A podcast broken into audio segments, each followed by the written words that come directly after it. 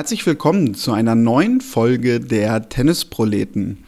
Der erste Grand Slam des Jahres ist schon wieder Geschichte. Wir haben ja eine komplett neue Grand Slam-Siegerin und einen mehr als alten Bekannten, der auch wieder an der Spitze steht. Ebenfalls alt, noch nicht ganz so, aber dafür umso bekannter ist die Person, die heute wieder mit dabei ist, nämlich meine bessere Hälfte, Tobi. Hallo Tobi. Hi Daniel, ja, was für grandiose was für grandiose Wortspiele. Und das nach zwei, zweieinhalb so anstrengenden Wochen. Hast du es gut überstanden, die Australian Open? Ja, doch. Also ähm, ich muss gestehen, dass mich das Turnier nicht so vom Hocker gerissen hat wie andere Grand Slams in letzter Zeit. Warum? Da hatten wir auch in der ersten Woche irgendwie drüber gesprochen. So ein bisschen fehlte der Flow. Ich kann das gar nicht wirklich sagen. Also witzig, jetzt sind wir gleich voll in der Folge drin. Äh, ja. Aber warum man nicht? Ähm, also ich muss sagen, mir fehlte so bei den Grand Slam vielleicht auch so das eine Match, wo ich sagen würde, ja, da erinnere ich mich irgendwie noch dran. In zwölf Monaten, wenn wir zum Beispiel den Jahresrückblick aufnehmen. Ja. Ähm, es war sicherlich. Murray also, gegen Kokenakis? Ja. Fünf Sätze bis nachts um 4 Uhr. Ja, das war aber vielleicht auch eher die Uhrzeit. Also klar, das war natürlich hohes Niveau und, und dadurch irgendwie auch besonders spät in die Nacht, aber ähm, wäre das jetzt zwischen 11 und 17 Uhr gewesen, hätte man vielleicht gesagt, hochklassiges Match, ja. Hm, es ist ja auch eine ganz subjektive Sicht. Äh, wahrscheinlich ist also auch letztendlich dieses Turnier gar nicht so anders verlaufen. Eine interessante Statistik fand ich zum Beispiel auch noch, dass es unheimlich viele Fünfsatzmatches gab. Also das spricht jetzt ja dann doch dafür, dass das Niveau beim Turnier sehr, sehr hoch war und dem würde ich auch gar nicht widersprechen wollen. Aber irgendwie bin ich so, weiß ich nicht, vielleicht auch wirklich geprägt dann durch die ersten Tage rausgegangen aus den Australian Open und dachte mir so, ja, das war irgendwie alles schön und gut. Aber es wird wahrscheinlich nicht das Turnier Nummer 1 sein in diesem Jahr, sage ich jetzt schon mal so Anfang Februar. Ja, also äh, bin ich bei dir. Es ist, ähm, also erstmal zu den Fünfsatzmatches und, und Niveau hoch. Es kann auch Not gegen Elend sein bei fünf Sätzen und dann am Ende muss halt einer gewinnen. Aber ähm, grundsätzlich sprichst du was an, dass die erste Woche doch schon ähm, natürlich sowieso immer sehr geballt ist. Viele Matches, äh, viele erste Höhepunkte und äh, eben mit einer Story. Ja, wir erinnern uns an letztes Jahr zurück, die Story bei den US Open, die ja wirklich ein fand ich, grandioses Grand Slam-Turnier waren, war die erste Woche, war die Story Serena Williams. Das hat eben alles mehr oder weniger überschattet. Und die zweite Woche dann war äh, sicherlich als Endstory eben die neue, jüngste Nummer 1, Carlos Alcaraz, aber eben auch gespickt trotzdem noch mit Matches, die begeisternd waren. Wir erinnern uns äh, an, an Alcaraz gegen Sinner, was ein äh, Viertel- oder Achtelfinale glaube, es war das Achtelfinale, ich glaube, es war zu Beginn der zweiten Woche, war. Also da, da hattest du einen weiteren, äh, sagen wir mal, nicht, nicht nur Spannungsaufbau, vor allen Dingen hattest du keinen Spannungsabfall und auch kein, Quali kein Abfallen der Qualität. Während ähm, bei den Australian Open wir ja wahrscheinlich auch nicht die Einzigen sind, die das jetzt nachträglich nochmal so konstatieren, dass einfach die zweite Woche äh, bis hin zum Finalwochenende so, ja, man muss sagen, fast schon vor sich hin plätscherte. Es gab ähm, kaum noch Matches, die wirklich spitz auf Knopf standen. Die einzige Ausnahme war vielleicht Rune gegen Rublev, was im fünften Satz dann natürlich mega knapp war. Aber ansonsten äh, ging das so vor sich her. Und jetzt könnte man sagen, dass es dann am Ende Djokovic gewonnen hat bei den Herren, war dann auch keine Überraschung. Ähm, fairerweise oder, oder was heißt fairerweise, wenn, wenn ich so dran zurückdenke, dann muss ich sagen, die erste Woche mit der Murray Story war eine tolle, eine tolle Woche mit so einer bisschen viel gut Story, mit einem tollen Match, was sicherlich irgendwo auf eine gewisse Art und Weise schon auch historisch war. Ähm, und die zweite Woche war okay, hat dann aber am Samstag ein, wie ich finde, grandioses Damenfinale ähm, auf die Bühne gebracht und ein Herrenfinale, was mich dann doch eher enttäuscht, ja doch, mich dann doch enttäuscht hat. Ähm, Das fand ich von der Qualität äh, jetzt nicht, ähm, also natürlich war es gut war das nah oder war es Weltklasse, aber es war kein Herrenfinale, wovon du noch ewig reden möchtest. Nicht, weil es jetzt nur über drei Sätze ging, sondern weil mir insgesamt die Möglichkeiten, die ähm, Tsitsipas ähm, aus diesem Spiel, aus diesem Match gemacht hat, die waren mir zu gering. Ja. Also ich erinnere an den zweiten Satz, er hat Satzball und er hofft darauf, dass Djokovic den Fehler macht und ihm in Anführungsstrichen damit den zweiten Satz schenkt. Ja, was dann sicherlich einen anderen, vielleicht nochmal spannenderen Verlauf genommen hätte, statt dass er sein Herz in die Hand nimmt und versucht, diesen Ballwechsel zu gewinnen und sich diesen Satz auch wirklich zu verdienen.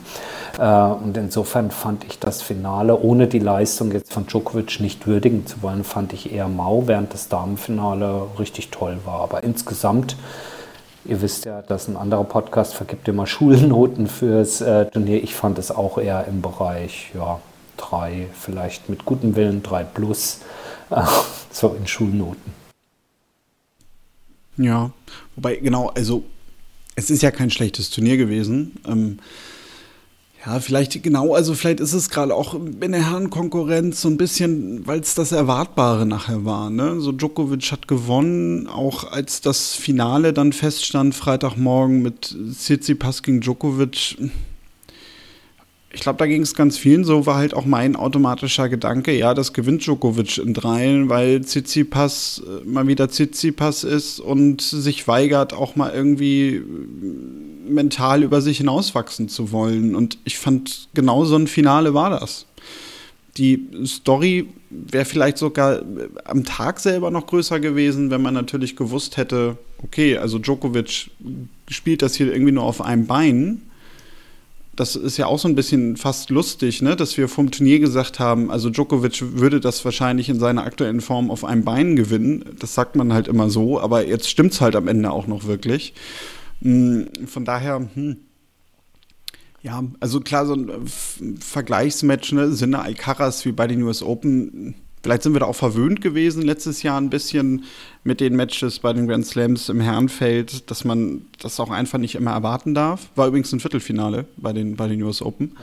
Und äh, ja, also genau. Ich, Nein, äh, also, aber Daniel, ich würde nicht sagen, dass man, äh, also man darf das nicht erwarten. Das muss nicht immer ein Jahrhundertfinale sein, aber so ein, so ein ganz bisschen mehr, also Spannung. Gut, man kann sagen, ja. so, der zweite Satz ging ein Tiebreak, aber es war, by the way, es war einer der schlimmsten Tiebreaks, der langweiligsten, der, der wie auch immer, also äh, ein furchtbarer Tiebreak, den die da gespielt haben, übrigens beide irgendwie ähm, irgendwie so ein bisschen mehr Spannung, ein bisschen mehr Gegenwehr. Und das wollte ich dich dann doch nochmal fragen, auch so bei, ähm, man kann zu Djokovic stehen, wie man will. Und äh, ich glaube an seiner sportlichen Leistung, da, da gibt es auch überhaupt nichts dran zu rütteln. Aber ähm, mich stört dann doch schon, äh, überhaupt nichts an Djokovic an der Stelle, sondern mich stört dann doch schon, dass dann doch viele seiner Gegner irgendwie so, soll ich jetzt sagen, ohne Plan B da reingehen?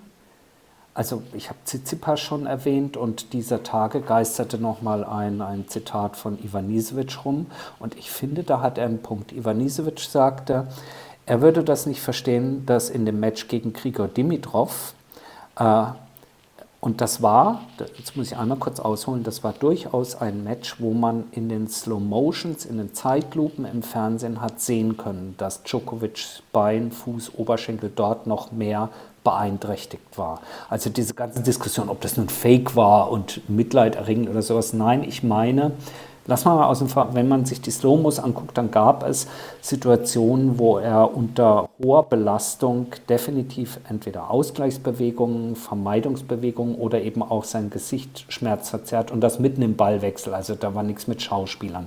Und in diesem Match, äh, sagt Ivan kann er nicht verstehen, wie jemand wie Dimitrov äh, im gesamten Match zwei Stops spielt. Er an Dimitrovs Stelle hätte 300 Stops gespielt um Djokovic laufen zu lassen, bis er in Anführungsstrichen kotzt.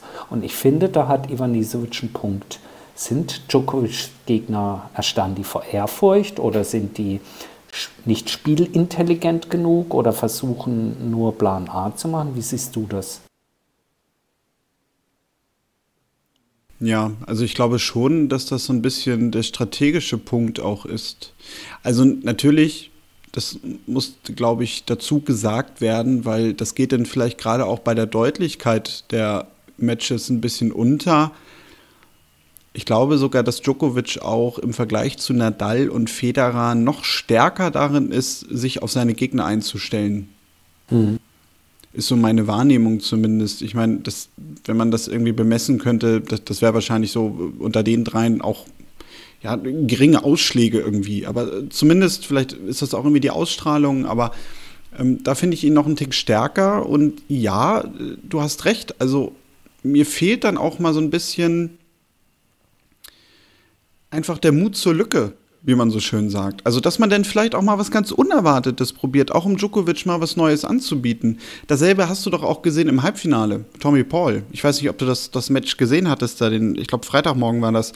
Das hatte ich halt komplett gesehen. Und ja, Paul hat ja eine schöne Vorhand, die aggressiv reinpeitschen kann. Aber wenn das nicht funktioniert, mach doch mal irgendwas anders. Mhm. Versuch doch einfach mal irgendwie einen Stop einzubauen. Versuch mal Surf and Volley zu spielen. Ja, das kommt immer so punktuell, aber das ist dann auch einfach so verhalten. Damit beeindruckst du natürlich einen Djokovic auch einfach nicht, weil was der kann, weiß er. Egal, egal ja erstmal, was du da drüben anbietest. Ja. Aber ihn mal ein bisschen zu beschäftigen oder gerade jetzt auch natürlich im Hintergrund seiner Verletzung, weil ähm, man wusste ja auf jeden Fall jetzt ohne zu wissen, was und wie schwer, aber man wusste ja, da ist was. Ja, beweg ihn doch auch einfach mal ein bisschen mehr. Aber und das, das war, war zum meines Beispiel Erachtens offensichtlich. In der ersten Woche war das ja. schon so. In der ja. zweiten Woche war das nicht mehr so. Aber bei, und da hat Ivan Nisvic einen Punkt bei dem Match gegen Dimitrov. Mein, und, und wenn er ihm 20 Mal den Stopp spielt und die ersten 10 Mal kriegt er ihn um die Ohren, weil er nicht gut gesetzt ist oder sowas. Aber in diese, im wahrsten Sinne des Wortes, in diese Wunde immer wieder reinzustechen und zu sagen, und jetzt mache ich dich mürbe, bis du die Engel singen hörst. Ja?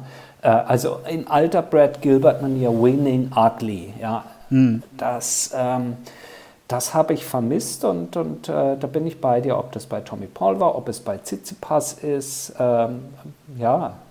Ja, und äh, da kommt ja auch noch hinzu, also ich meine, so ein Tommy Paul, der hat jetzt so zum ersten Mal auf der großen Bühne gespielt und da würde ich dann ja sogar noch sagen, gut, ne, das kann man dann vielleicht auch irgendwie verzeihen, weil Halbfinale, Grand Slam, da denkst du vielleicht dann doch einmal mehr drüber nach und dann willst du vielleicht dich auch mehr in deiner eigenen Komfortzone aufhalten, weil du willst dich jetzt irgendwie auch nicht komplett blamieren, was auch immer. Aber gerade so ein Tsitsipas, also der jetzt auch schon ganz, ganz oft gegen Djokovic gespielt hat, der rennt trotzdem, so ein bisschen wie Rublev gegen Medvedev, äh, immer wieder lachend in diese Kreissäge rein. Und du weißt halt vorher ganz genau, was passiert. Ja, ja. Und das ist eben äh, natürlich war, ist vollkommen normal, war der nervös und natürlich stand auch für ihn auf der einen Seite viel auf dem Spiel. Und auf der anderen Seite muss man sagen, meine Güte, trotzdem steht da drüben einer, der hat bis dato 21 Grand Slams auf sich vereint, hat das Ding neunmal gewonnen gehabt. Du hast doch, gut, das sagt sich wahrscheinlich zu einfach, werdet ihr jetzt draußen sagen, die haben gut reden, aber du hast doch nichts zu verlieren. Ja, doch, du hast zu verlieren, dass du ein Grand Slam-Finale verlierst, aber der haushohe Favorit ist der auf der anderen Seite. Ja? Und die, das, ja, es geht mir noch nicht so ganz in den Kopf rein. Deswegen, ich bin dann doch schon mal gespannt und drücke natürlich die Daumen, dass ähm, jetzt diese ja, in Anführungsstrichen, das klingt so altväterlich, rotzfreche, junge, jüngste Generation, äh, allen voran mit Carlos Alcaraz, äh, dass der wieder fit zurückkommt auf die Tour, denn den würde ich ja dann schon ganz gerne mal in so einem wirklich großen Match gegen dann gerne Djokovic sehen. Das haben wir an der Stelle so noch nicht gesehen und ähm, den wirklich in einem Halbfinale oder Finale äh, zu sehen. Ich habe bei Alcaraz immer das Gefühl, der geht drauf, als gäbe es keinen Morgen. Und er hat diese, ähm, auf der einen Seite den Respekt natürlich ja, vor, der, vor der Leistung und vor dem Lebenswerk und allem von Djokovic. Aber mein Eindruck bei Alcaraz wäre der, äh, der hätte beispielsweise diesen Satzball nicht so gespielt, wie ihn Tsitsipas gespielt hätte. Aber ist natürlich alles graue Theorie. Ich hoffe, dass wir dann in der Praxis, äh, sobald alle wieder fit auf der Tour zurück sind, da dann die großen Matches zu sehen bekommen, die wir uns wünschen und die wir vielleicht insbesondere in der zweiten Woche bei den Australian Open vermisst haben. Ja, das ist richtig. Ähm, kommen wir vielleicht noch dann zu den Damen.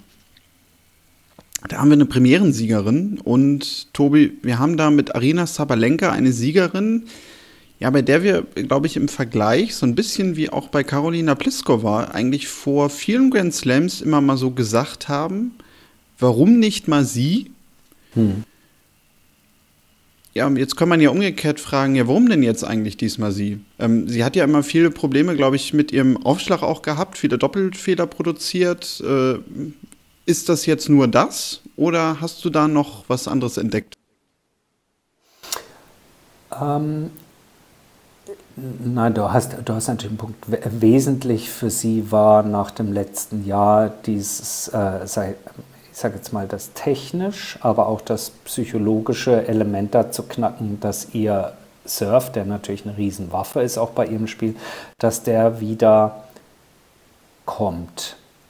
Das war schon sehr, sehr wichtig. Aber was ich auch übrigens im Finale dann die noch viel größere Leistung äh, fand, war, dass in dem Moment, wo sie wackelte und wo beispielsweise übrigens auch ihr Service äh, nicht mehr kam, denn sie hatte jetzt, ich habe die Zahlen nicht im Kopf, aber sie ist, weiß Gott, nicht mit zwei Doppelfehlern durch dieses Finale durchgegangen, sondern auch gerade in, in nervöseren Situationen hat sie dann Doppelfehler eingebaut. Sich da aber sozusagen am eigenen Schopf wieder rauszuziehen und das Kinn oben zu behalten und zu sagen, und ich packe das jetzt, also von der psychologischen Komponente, diesen Glauben, an sich selber, ich kann das gewinnen und den nächsten haue ich ihr wieder rein und dann eben nicht zwei oder drei nacheinander äh, zu versemmeln.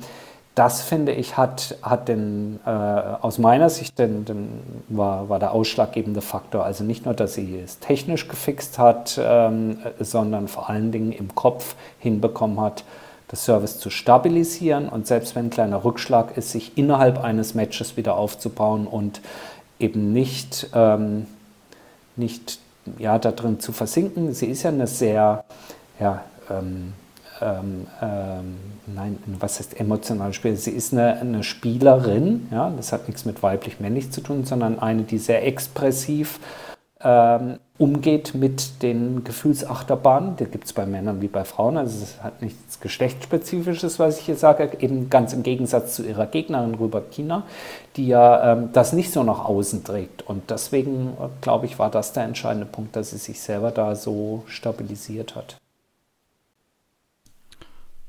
Mm, ja, genau. Also da, da wollte ich so ein bisschen drauf hinaus. Ich weiß nicht, ob du letzte Woche dir meinen 20-minütigen Monolog angehört hast. Das habe ich, jawohl. Äh, den Wenn ich hier. Da bin, muss ich dich wenigstens hören. Ja, genau, so hast du mich zumindest einmal gehört. Ja, man hat es gehört, ne? Also wenn du mich nicht unterbrichst, ich höre nicht auf zu reden.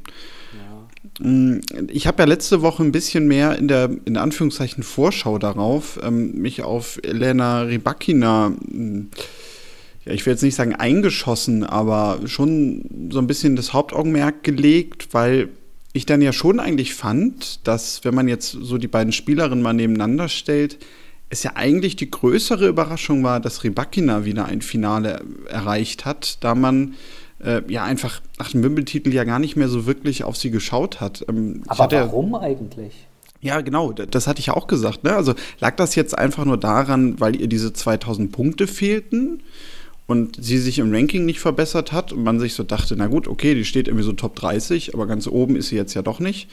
Ähm, denn, also ich fand es genauso überraschend. Ich habe auch, also ich hätte sie vor den Australian Open nicht auf dem Zettel gehabt, obwohl sie auch gut drauf war. Also sie hat ja jetzt nicht auch die Monate davor schlecht gespielt. Naja, ähm, man kann natürlich sagen, Wieso überrascht einen das eigentlich? Denn äh, sie hat Wimbledon gewonnen und äh, die Australian Open sind ja nun, weiß Gott, kein langsames Turnier, kein langsamer Untergrund. Und wer weiß, vielleicht äh, gerade auch am Anfang, um in dieses Turnier reinzukommen, vielleicht hat es auch sein Gutes gehabt, dass sie auch natürlich zur, äh, zu ihrer eigenen Verärgerung, aber auch zum, äh, sage ich mal, zumindest äh, Unverständnis vieler, dass sie auf diesen Nebenplätzen angesetzt war. Ich weiß nicht, ob ihr das mitbekommen hattet, aber sie hatte beispielsweise ihr Erstrundenmatch auf Platz 13 oder sowas spielen müssen und das als amtierende Wimbledon-Siegerin. Da hatte sie sich äh, schon kurz dazu geäußert und ihr Unverständnis darüber klar kundgetan, dass man sie als Grand Slam-Siegerin nun auf dem mehr oder weniger letzten Nebenplatz ansetzt. Nicht unbedingt ein feiner Zug der Australian Open, aber äh, die Nebenplätze äh, draußen schnell äh, in der prallen Sonne, häufig noch irgendwie ein bisschen schneller. Ähm, vielleicht hat ihr das sogar gut getan, um komplett in dieses Turnier sehr gut reinzukommen und sich dann ja immer noch weiter zu steigern. Und insofern, A, hat sie ein blitzsauberes Turnier gespielt und B, ja, es ist komisch, dass es einen so verwundert hat, denn an Wimbledon, sie kommt nicht auch einfach so per Zufall daher. Ich hatte es ja letzte Woche auch gesagt, also sie steht seit drei Jahren jetzt schon in den Top 30 und ich glaube, das hätten auch die wenigsten gewusst. Also ich hatte es ja, glaube ich, sogar auch gesagt, also mir war das selber gar nicht so klar, dass sie, dass sie so konstant schon spielt seit vielen Jahren. Das ist halt eher unscheinbar. Ja, bisschen, und, ne? wir sagen ja auch immer so ein bisschen, ne, da kommt natürlich auch ganz viel Marketing, Eigenvermarktung natürlich rein und ja, dadurch läuft sie so ein bisschen halt unterm Radar. Ich bin halt jetzt mal gespannt, wie sich das ändert. Also gerade nach dem zweiten Grand Slam-Finale und jetzt steht sie auch in den Top Ten. Ähm, ja, wie sie einerseits wahrgenommen wird von der Tennisöffentlichkeit, aber wie halt auch so mit ihr umgegangen wird als Spielerin bei Turnieren. Also ob auch jetzt wirklich so Turniere sagen, das ist eine Spielerin, auf die setzen wir auch in der Bewerbung des Turniers und dass dann nicht mehr solche Sachen passieren wie halt Erstrundenmatch auf Court 13. Tja, ähm, müsste man ja wirklich fairerweise sagen. ähm, sie hat nichts anderes, also im positiven Sinne nichts anderes verdient als höchsten Respekt und äh, Wertschätzung und eben dementsprechend auch ja, ordentliche Platzierungen äh, im, im, wie heißt es, im Scheduling, also in der, in der, ähm, in der Vergabe der Plätze, auf welchem Court gespielt wird. Meine, dadurch, dass sie jetzt natürlich auch im Ranking so weit nach vorne schießt, wird sie auch in der Setzliste entsprechend hochgeführt sein. Ähm, wir werden das weiter verfolgen, aber ich fand eben abschließend dazu noch, ich fand es wirklich ein ganz tolles Finale zwischen, sicherlich kann man sagen, zwei Hardhitterinnen, die normalerweise nach dem dritten Schlag keine Gefangenen mehr machen, so ungefähr. Ähm, fand ich ein, äh, fand ich ein wirklich tolles, tolles Finale und äh, um, um Längen in der Qualität, um Längen besser als, als das Herrenfinale. Ja, also ich glaube, da, das klingt jetzt so fies, aber gehörte dann irgendwie auch nicht viel zu, einfach beim Verlauf des Herrenfinals, wie es nee, am Ende stimmt. aussah. Das stimmt. Aber das konnten die am Samstag ja noch nicht wissen. Stimmt, das, das, da hast du recht, ja. Soweit. Ey, ich habe ich hab noch einen Punkt äh, zu den Australian Open. Wobei es ist nicht nur Australian Open, nur ähm, ich wollte das ja neulich schon loslassen, aber ich lasse es jetzt los, weil ich habe es dann in der zweiten Woche auch nochmal beobachtet.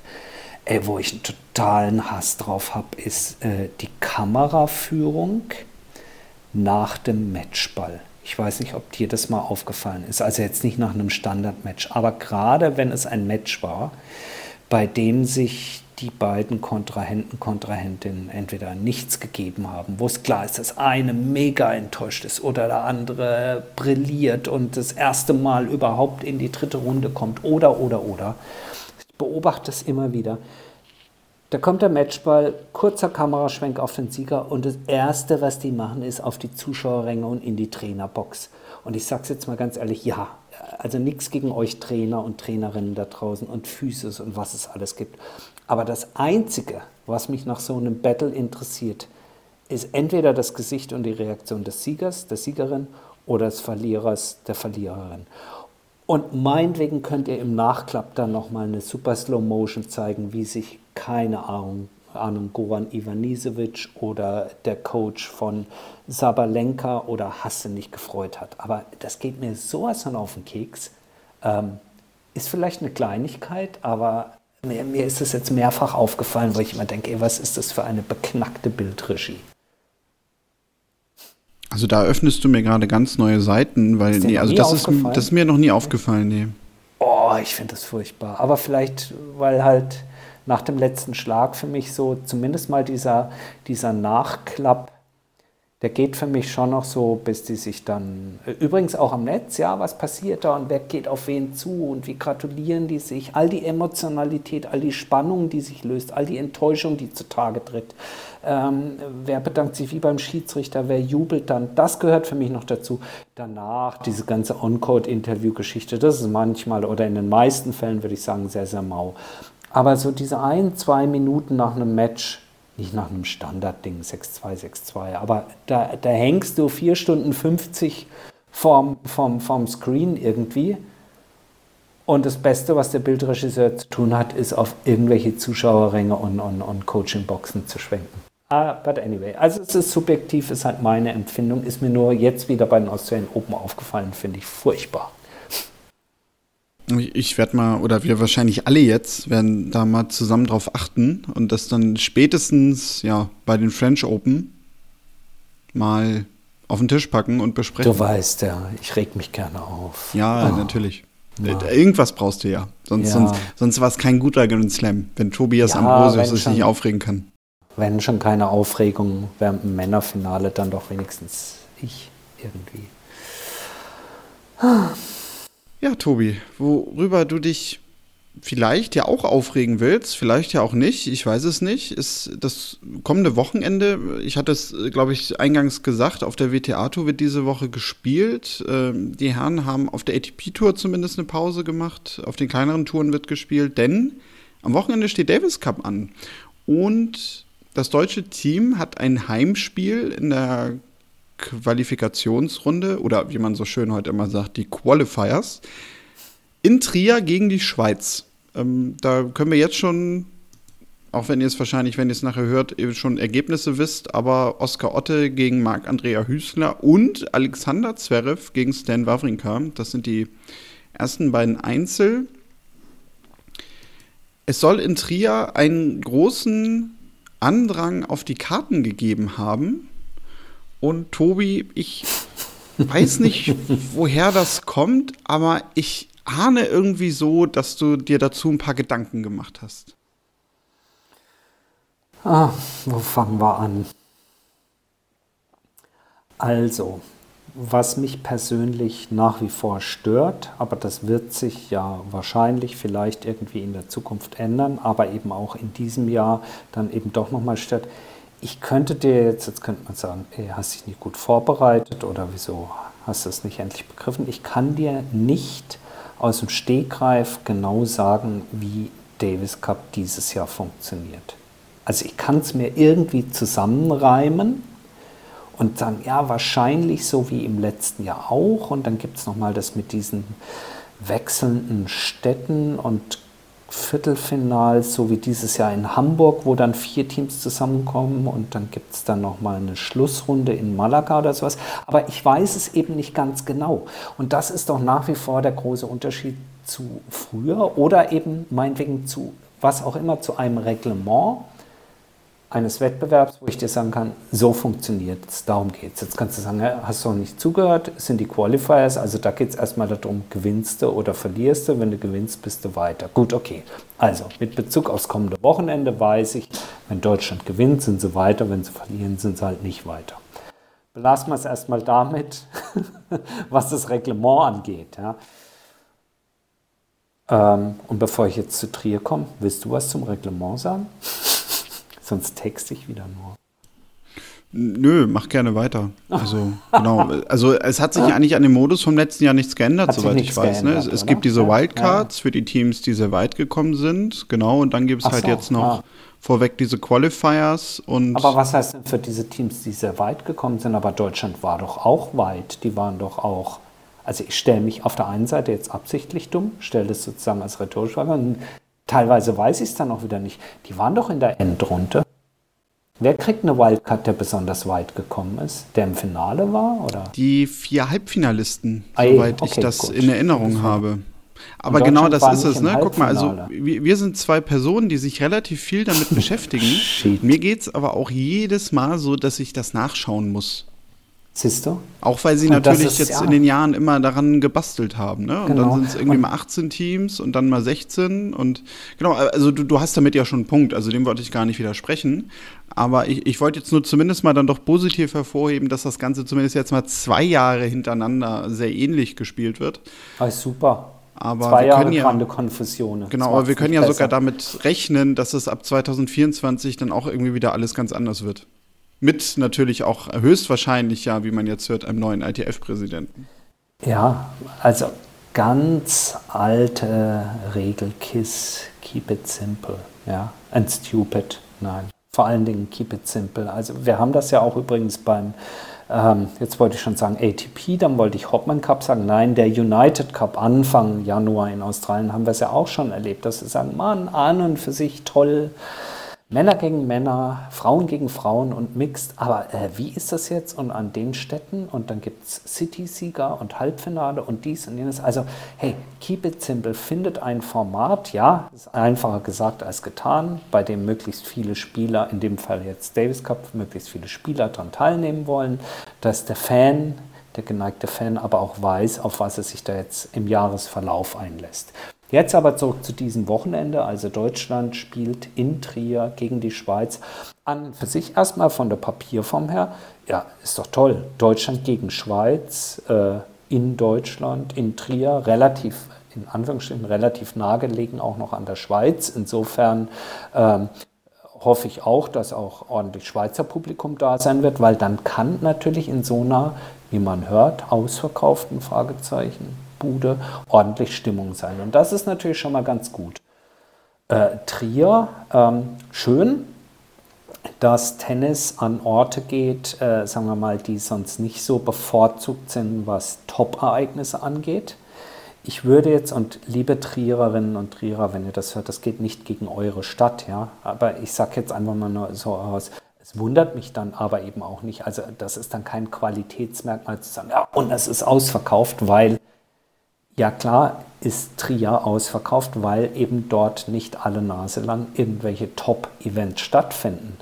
Ich möchte es eher so rumdrehen. Vielleicht ist das ja sogar auch für zukünftig, egal wie der Modus ist, für zukünftige Heimpartien durchaus ein Ansatz zu sagen, ich gehe nicht, eben nicht in Städte wie äh, München, wie Hamburg, in Berlin, wo alle Nase lang irgendein Big Event ist, sondern ich gehe genau in diese eher mittelgroßen deutschen Städte, die auch alle inzwischen vernünftige Arenen, so nennt man das ja heute, also, also eher Veranstaltungshallen haben, in denen ich ein Tennisfest zelebrieren kann. Also ich, ich, spreche jetzt eher für Trier. Ich würde nur Vorsicht walten lassen zu sagen, hey, Davis Cup und das Team Deutschland, das zieht voll, weil wir sind ausverkauft, ja. Sondern ähm, ich glaube, wir sind ausverkauft, weil Menschen, Tennisbegeisterte in und um Trier herum äh, dankbar sind dafür, dass äh, sie Spitzentennis vor Ort zu sehen bekommen und dafür sich nicht extra ins Auto sitzen müssen und nach Köln, Düsseldorf oder Hamburg fahren müssen. Ja, aber also das ist ja aber auch durchaus, würde ich jetzt mal vermuten, also ein richtiger Schritt. Ja. Also ich kann da mitgehen und ich finde das gut. Und dann natürlich zu sagen, ja, wir, wir sind damit sehr zufrieden und das anzupreisen, finde ich jetzt auch nicht verkehrt. Nee, ähm, Was natürlich, glaube ich, aber im Vergleich auch dazu kommt, dass du da natürlich auch eine ganz andere Preisstruktur hast als bei diesen Gruppenmatches, die da in Hamburg waren im September. Ist das? Ja. Hast du dich mal schlau gemacht? Doch, ich hatte mal geguckt. Ich glaube, die günstigste Karte pro Tag ist irgendwie 30 Euro und die teuerste 80, meine ich. Mhm. Und ja, du kannst dann auch zum Beispiel für zwei Tage schon in der günstigsten Kategorie für 50 Euro dabei sein. Das finde ich mehr als in Ordnung. Für zwei Tage? Ja. Das finde ich auch finde ich auch in Ordnung und du weißt, ich bin ein großer Fan, selbst wenn ich die Lokalität vor Ort nicht kenne, immer wieder zu sagen, ey, beim Tennis ist es so, wenn du die günstigste Kategorie nimmst, es gibt heute kaum noch irgendwelche Tribünenpfosten oder sonst was, die deine Sicht einschränken. Du siehst beim Tennis wirklich ähm, von überall gut. Natürlich, die Topplätze sieht man noch ein bisschen besser, aber ich finde beim Tennis, ey, wenn der Geldbeutel ein bisschen enger zu schnallen ist, ja, und, und nicht ganz so viel hergibt, ähm, der günstigste Platz im Tennis ist immer noch großartiger Sport live mit dabei. Also da kann ich auch immer nur wieder eine Lanze für die Veranstalter bzw. die entsprechenden ähm, Veranstaltungsstätten brechen. Das äh, lohnt sich. 50 Euro ist okay. Ja, ist gut. Und wie gesagt, ich, ich finde das, find das gut. Ja. Tendenziell geht auch eher in eine etwas kleinere Arena und in äh, ja, in ähm, Orte, die von der Infrastruktur jetzt nicht so gesegnet sind mit Großveranstaltungen. Und wenn du dann in so einer Halle Mordstimmung hast, die dann aber auch im Fernsehen rüberkommt, dann, dann kreierst du, losgelöst, ob der Modus jetzt durchsichtig ist oder nicht, dann kreierst du doch schon mal ordentlich Stimmung und ein sehr, sehr positives Image um so eine gesamte Veranstaltung drumherum. Hey, wir kennen das doch auch, wenn man mal irgendwo im Fernsehen, wenn mal ein, ähm, keine Ahnung, Handball- oder ein Basketballspiel läuft oder so, äh, was da an Stimmung auf den Rängen ist. Ja? Das ist doch super. Besser als so wie so ein verwaister roten Baum da letzten September. Ja, natürlich. Also oftmals haben sogar ja auch kleinere Veranstaltungen oder Hallen dadurch ihren Charme. Also ich war zum Beispiel am letzten Samstag, so weil es jetzt gerade ein guter Vergleich ist, weil ich weiß jetzt nicht die genaue Kapazität, aber ich kann mir vorstellen, das wird in Trier ähnlich sein. Da war ich in der Stadthalle in Rostock beim, beim Basketball. Und da passen irgendwie so 5000 Leute rein. 4.500 Leute waren da.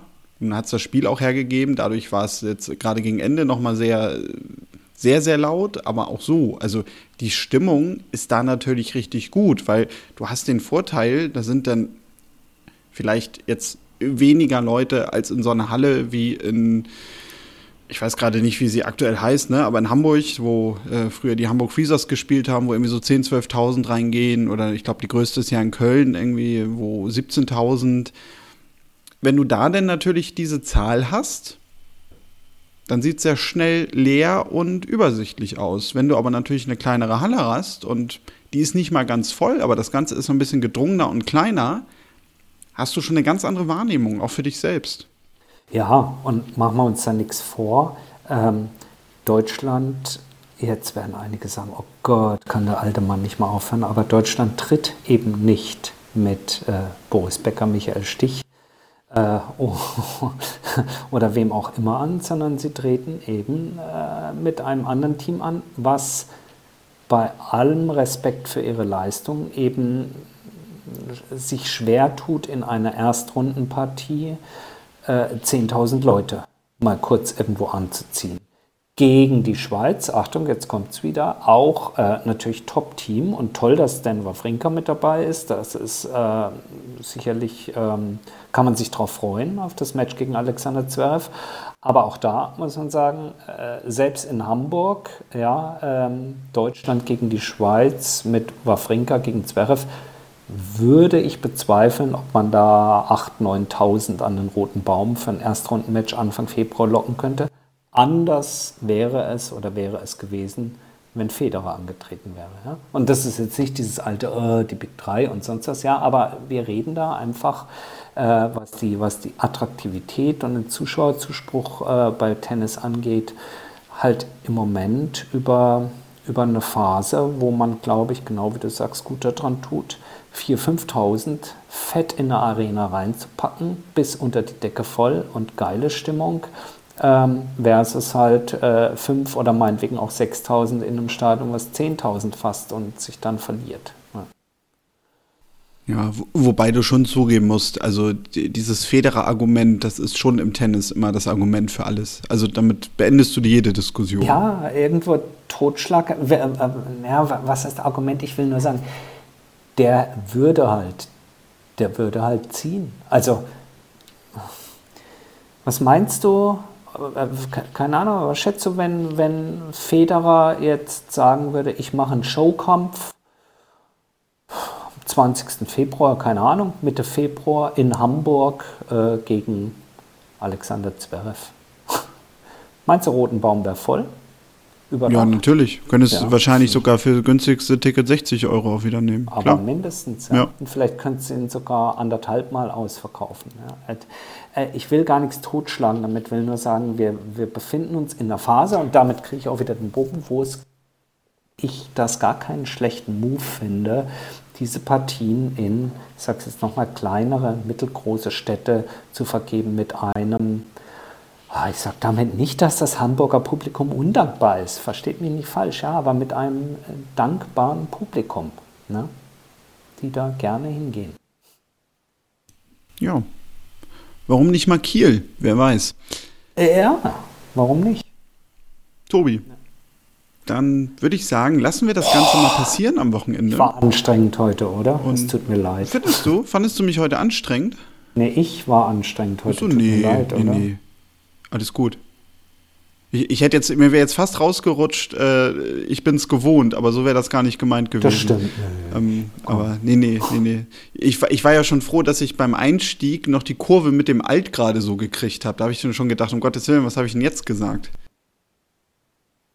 Aber vielleicht hatte ich auch das ich, Glück und du hast mir gar nicht zugehört. Ich habe gesagt, dass früher alles besser war. Jetzt hoffentlich war ich nicht so alt im Sinne von früher war alles besser, sondern. Nein. Nein, so lange ist Federer ja auch noch nicht her. Nee, eben. Aber wenn es so war, dann, dann äh, schreibt uns gerne oder beschimpft mich oder wie auch immer auf unseren sozialen Medien. Ähm, ihr erwischt uns äh, auf Twitter, auf Facebook, auf Insta oder einfach ganz altmodisch per E-Mail kontakt.tennisproleten.de. Äh, schreibt uns gerne auch eure Meinung. Ähm, wenn ihr dazu was loswerden wollt. Wir ähm, lesen das nicht nur, sondern wir nehmen es auch gerne in die nächste Sendung als Aufhänger mit drauf, wenn es denn, äh, ja, wenn es denn nicht unsere Meinung ist oder unsere Meinung. Würde mich schon mal interessieren. Und äh, ansonsten, wenn ihr Anregungen, Kritik habt, ihr sagt, hört endlich auf, immer von damals zu sprechen, auch fein. Lasst es uns wissen. Richtig, ja. Und ich würde auch dann einfach mal sagen, sind wir für diese Woche durch. In der nächsten Woche kommen wir wieder zusammen. Dann werden wir eventuell auch noch mal ein bisschen auf den Davis Cup zurückschauen, wenn da was Interessantes passiert. Aber wir können uns sicher sein, es wird neue Geschichten geben. Es war sehr schön mit dir, Tobi. Bis nächste Woche. Macht's gut und tschüss. Macht's gut. Ciao.